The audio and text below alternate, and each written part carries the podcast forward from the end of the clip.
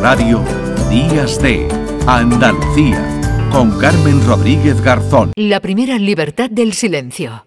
Música.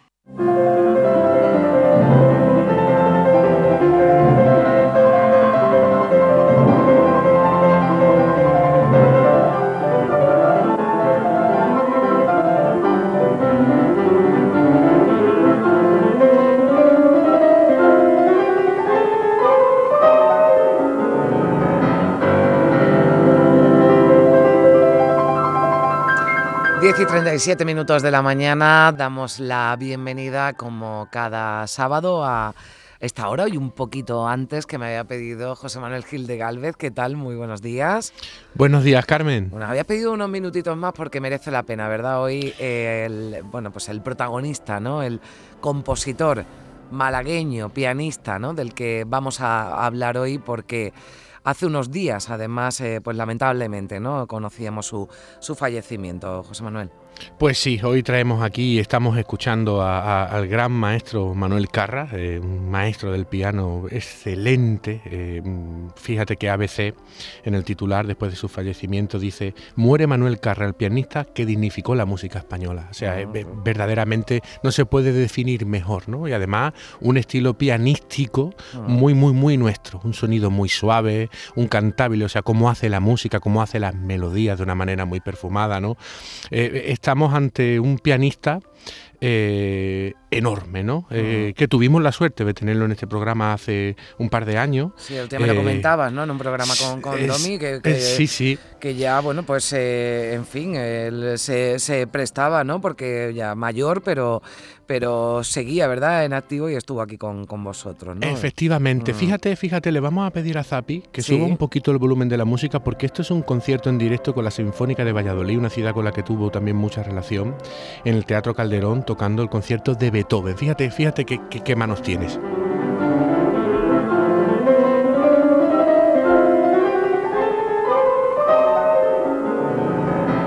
Bueno, te voy a Son grabaciones en directo, ¿verdad? Lo que vamos a escuchar.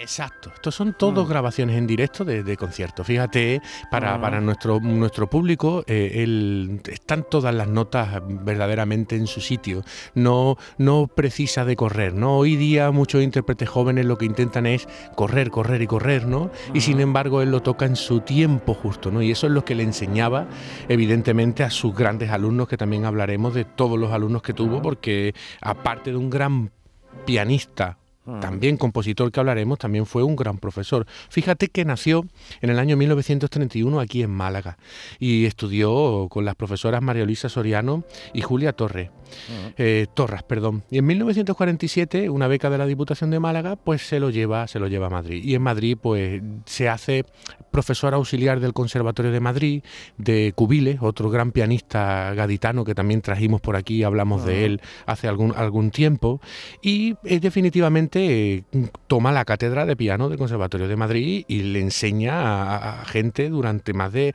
tres generaciones. Fue un intérprete muy importante de la generación del 51 y bueno, estrenó composiciones de, compositores pues tipo Cristóbal Hafter y ah. toda esta gente que estaba alrededor de esta, de esta generación, también del sevillano Manuel Castillo. ¿no? Mm, vamos a escuchar ahora un poquito de Albeniz, de la pieza Albaicín, de Albaicín de Granada, eh, en un concierto en directo el día 13 de abril de 1988 aquí en su ciudad, en la maravillosa Sala María Cristina.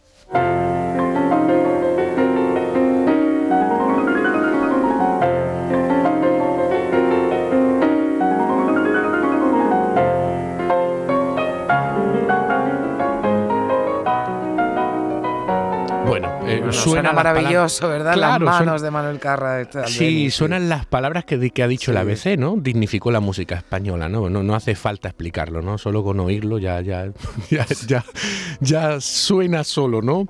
Bueno, a, mí me gustaría, Carmen, eh, porque bueno, muchas veces cuando eh, fallece alguna persona de esta relevancia, al final hablamos de, de, de, su dato biográfico, de qué, qué hizo, ¿no? Sí. Pero a mí me De su obra, ¿no? Pero no hablamos tanto de de su vida, ¿no? De su trayectoria personal, ¿no? Exactamente, porque al final de todas estas cosas, muchas veces en España, en la musicología, somos muy dados a la historiografía, que es el dato, ¿no? Es como si mm. cuelgas un cuadro en un museo, la gente lo ve y habla de la obra de arte, pero claro, detrás de toda esta obra de arte, detrás de estos intérpretes, de estos compositores, hay una vida, y la mm. vida es la esencia de por qué han llegado a esa cuestión, ¿no? Hay, hay, hay mucho sacrificio, hay muchas renuncias, ¿no? Ah. Y, y en definitiva, al final, cuando analizas esa parte de una manera un poquito más anglosajona de ver la musicología, cuando analizas esa parte te das cuenta de por qué suceden las cosas, ¿no? Y en este caso, en este caso, fíjate que te voy a leer unas palabras que me han mandado sus hijos. Aristide, Alejandro y Adrián, que dice, para nosotros, sus hijos, ha sido un motivo de orgullo haber tenido como padre a un músico tan destacado, uno de los grandes pianistas de este país. Fue además un padre maravilloso y un gran amigo con el que compartimos años fabulosos. Bueno, uno de sus hijos está con nosotros, nos acompaña en este homenaje que estamos eh, dando aquí en Días de Andalucía eh, en Canal Sur Radio a Manuel Carra, es su hijo Aristides. Hola, ¿qué tal? Buenos días. Buenos días. Buenos días. Muchísimas gracias por acompañarnos. A vosotros por invitarme a vuestro programa. Un saludo, Aristides, encantado de oírte. José Manuel, encantado de oírte también.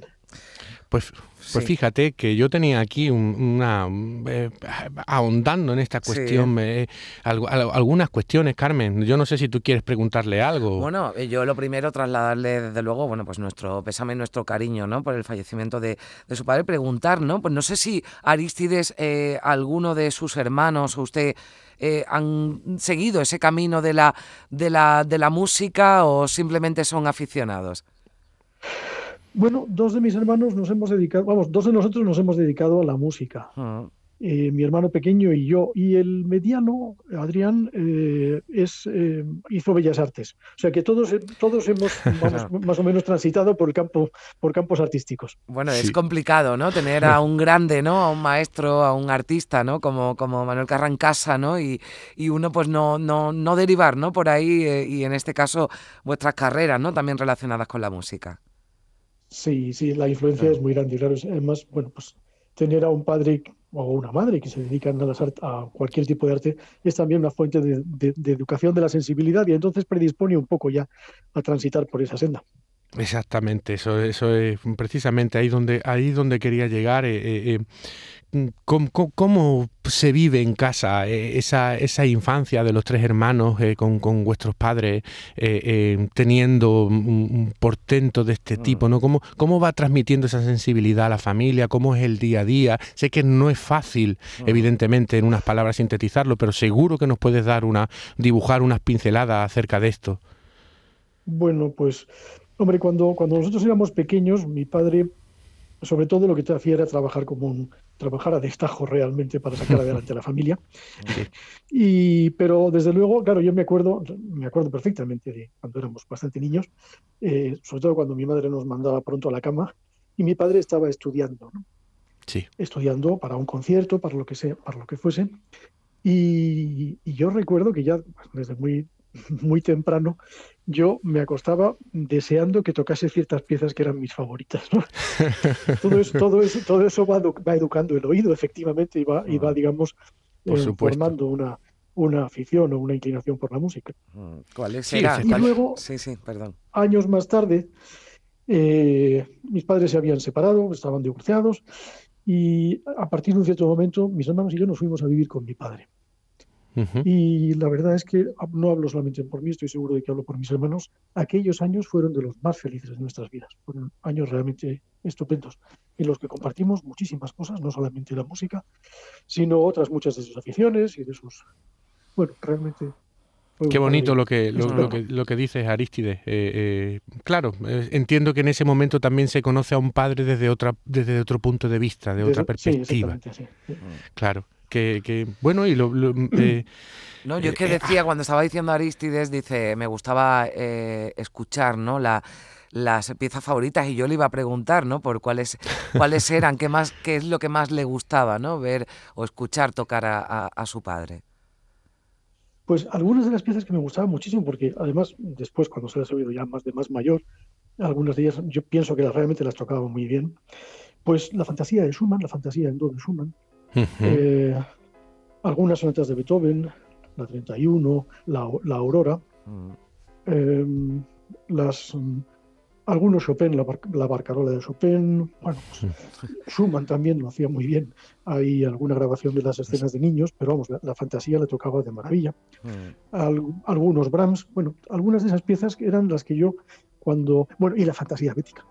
Sí, esta que está sonando, esta que suena. una obra extraordinaria que él tocaba francamente bien y que a mí me gustó desde muy, desde muy jovencito, ¿no? Entonces es una obra que también, también me gustaba oírle estudiar cuando, es, un, cuando, cuando es un pianista es un pianista, fue un pianista que, evidentemente se sentía, se sentía y tocaba maravillosamente el, siglo XIX, el romanticismo, los grandísimos pianistas, ¿no? lo que está describiendo Aristides. Y también nuestra música española, obviamente, ¿no? De finales del siglo XIX, comienzo del XX. Albeni, Granado, Manuel de Falla.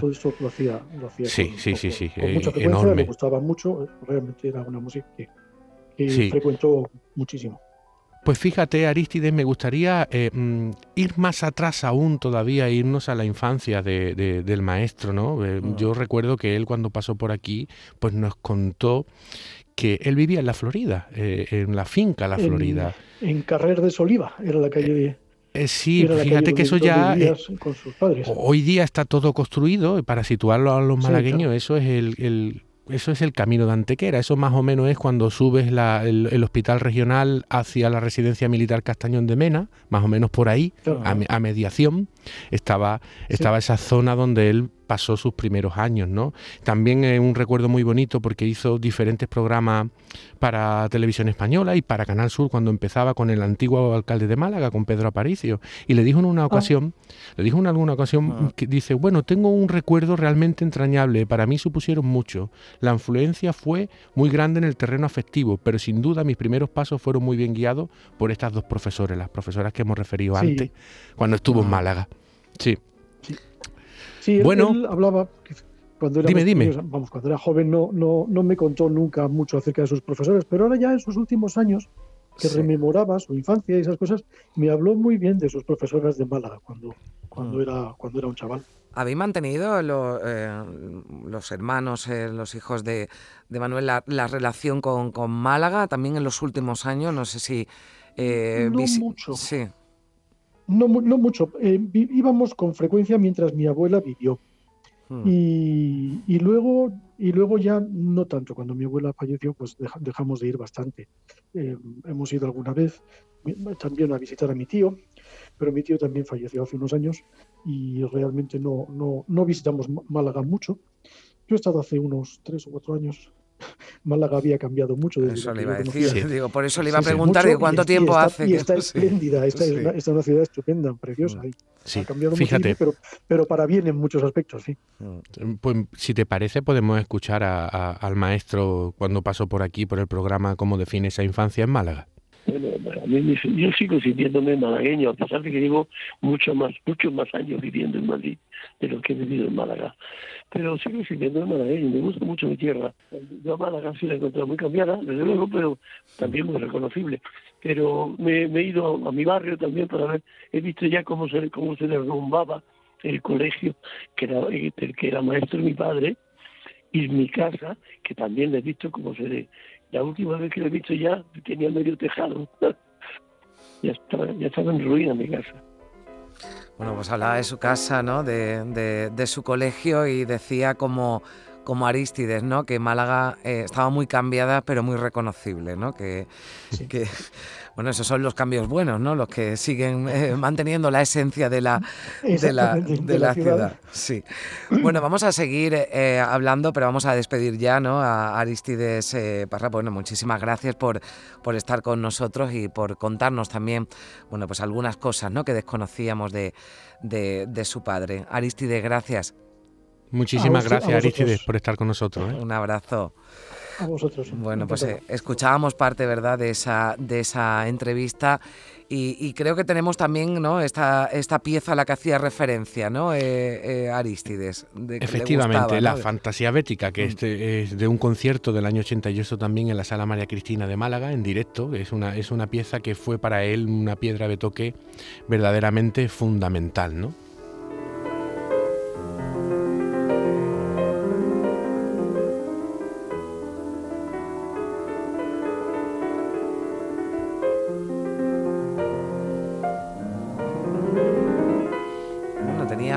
Propio sello, ¿no? Su interpretación, ¿no? De Efectivamente. Mm. Además, esto es esta pieza para los pianistas que representa es una obra culmen en su dificultad y mm. él la toca como, como si no como si pareciera que no la tuviera exactamente como si no tuviera dificultad que bueno cualquiera desde luego no se puede bueno no ponerse ya en un piano que ya para mí me resulta eh, algo muy complicado sino bueno pues eh, transmitir no todo lo que transmite eh, o lo que transmitía o transmite, porque la música sigue viva, ¿no? Eh, Manuel Carra con este, Manuel Carra con este, con esta fantasía bética. Bueno, ¿qué más cositas contamos? Eh? Mira, pues mira, a mí me gustaría poner en valor su faceta de compositor, ¿vale? Porque muchas veces cuando uno es un intérprete, esa faceta mm, se diluye un poco, ¿no?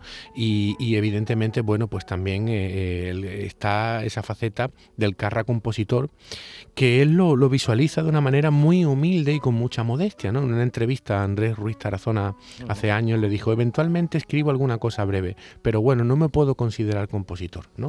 O sea, él no se consideraba compositor, pero sin embargo se valora, ¿no? Mucho su eh, trabajo. Eh, sí, ¿sabes qué pasa? Que eh, era una persona alta altísimamente educada y, muy humilde en el mejor sentido de la palabra, ¿no? Eh, eh, y él mismo no se daba a él ningún mm. tipo de importancia, ¿no? Sin embargo, el, compositor José Zárate estudió el corpus de su mm. composición con las diferentes piezas que, que compuso y bueno, eh, tiene, digamos, una sonatina, un concierto para piano y orquesta, eh, tres piezas para piano, una pieza muy bonita que se llama Nenia, que se la dedicó al gran pianista cordobés Rafael Orozco. Y bueno, y esta, y esta maravillosa barcarola que la interpreta una gran alumna suya, Ana Benavides, que también es malagueña.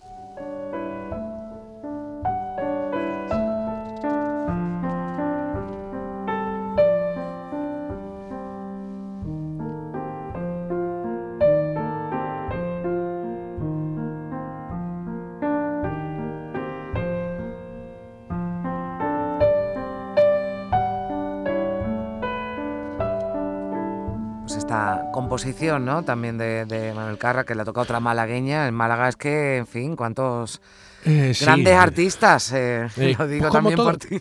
Como sí, como toda Andalucía, Carmen. Aquí esto lo, es una vemos cada semana, ¿verdad? Exacto, y hay, mm. y, hay, que hacerlo valer, ¿no? Porque, bueno, esto es una tierra de artistas de una manera indiscutible. Lo fue en el pasado, lo es en el presente y seguramente lo va a seguir siendo en el futuro, ¿no? Y, ahí hay que sacarlo para adelante como bandera, ¿no? De, bueno, de una tierra de, producción creativa eh, para todo el mundo, ¿no? Es importante que, que se sepa. Fíjate que esta pieza, para que los oyentes mm, lo sepan, suena de una manera más clara, ¿no? Porque está grabado de una, en tiempos más modernos, ¿no? Entonces suena muy bien. Fíjate que la propia Ana Benavides me ha mandado unas palabras y dice, Manuel Carra fue hasta el final de sus días un extraordinario maestro en el más amplio sentido de la palabra. Era difícil estar a su lado sin recibir alguna lección de música o de vida. Sí, eh, eh, es, es así. Yo recuerdo cuando estuvimos visitándolo en su casa hace un par de años, y era una persona que siempre era, era, un, era un maestro, mm. y entonces un maestro con, todas las letras, ¿de acuerdo? Pues evidentemente está siempre explicando, enseñando y compartiendo su experiencia, que es lo más importante. Muchas veces ah. entendemos que los maestros te dicen cómo tienes que hacer las cosas y no, cuando tiene un maestro delante hay que ser un buen alumno para entender que lo que te está transmitiendo es tú es su experiencia de vida, ¿no? Es un regalo, ¿verdad? es un regalo, exactamente. bueno, hay un conservatorio, ¿no? De, el conservatorio de Málaga, ¿no? Que tiene el nombre, ¿no? Efectivamente, mm. en su día se le puso muy acertadamente mm. ese nombre al conservatorio porque verdaderamente Manuel Carra es un grandísimo. No muchas veces se acierta con los nombres, pero en este caso el nombre está muy bien colocado, muy bien traído, muy bien puesto. Y bueno, pues, eh, pues cabe pedir, pues evidentemente, a mí me hubiera gustado que hubiera sido en vida, pero pero es una persona que es totalmente merecedora de todos los mm. parabienes, de la medalla de la ciudad, de la medalla de Andalucía y de todas estas cuestiones, porque mm, es que ha sido un malagueño que ha hecho mm. mucho por la música y mucho por muchas personas que se han convertido en grandes pianistas. Bueno, desde luego eh, a ti nos queda claro, como te estamos escuchando, que la importancia ¿no? también para para, para, tu carrera, José Manuel, para, para, tu vida, ¿no? Porque hemos escuchado la pasión también con la que, con la que hablas del, del trabajo, ¿no? De, de, Manuel Carra, de este claro, gran hay, hay mucho sacrificio. En mm. estas cosas siempre hay muchísimo sacrificio, mucho Bueno, pero fíjate qué bonito, ¿verdad? Lo que decía Aristides cuando él y sus hermanos viven con, con su padre, ¿no? Y dice los años más más felices, ¿no? Porque pudieron disfrutar también, bueno, pues de la otra faceta, ¿no? De, también de, del artista. ¿Con qué nos despedimos, José Manuel? Pues mira, eh, nos vamos a despedir con el concierto número uno de Chopin y me mm. gustaría, pues bueno, mandar también a todo lo que es la comunidad educativa del mm. Manuel Carra en estos días tristes, pues un fuerte abrazo a todos los profesores y a su junta directiva y, y, a todos los alumnos de la Asociación de Padres y Madres, pues bueno, que tienen un conservatorio maravilloso y con un nombre extraordinario.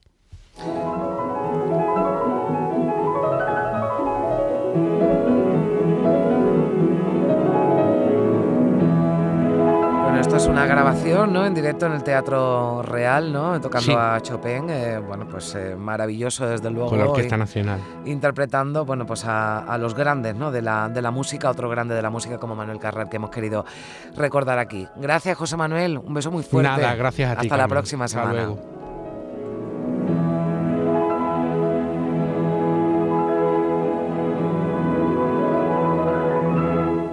Su Radio Días de Andalucía con Carmen Rodríguez Garzón.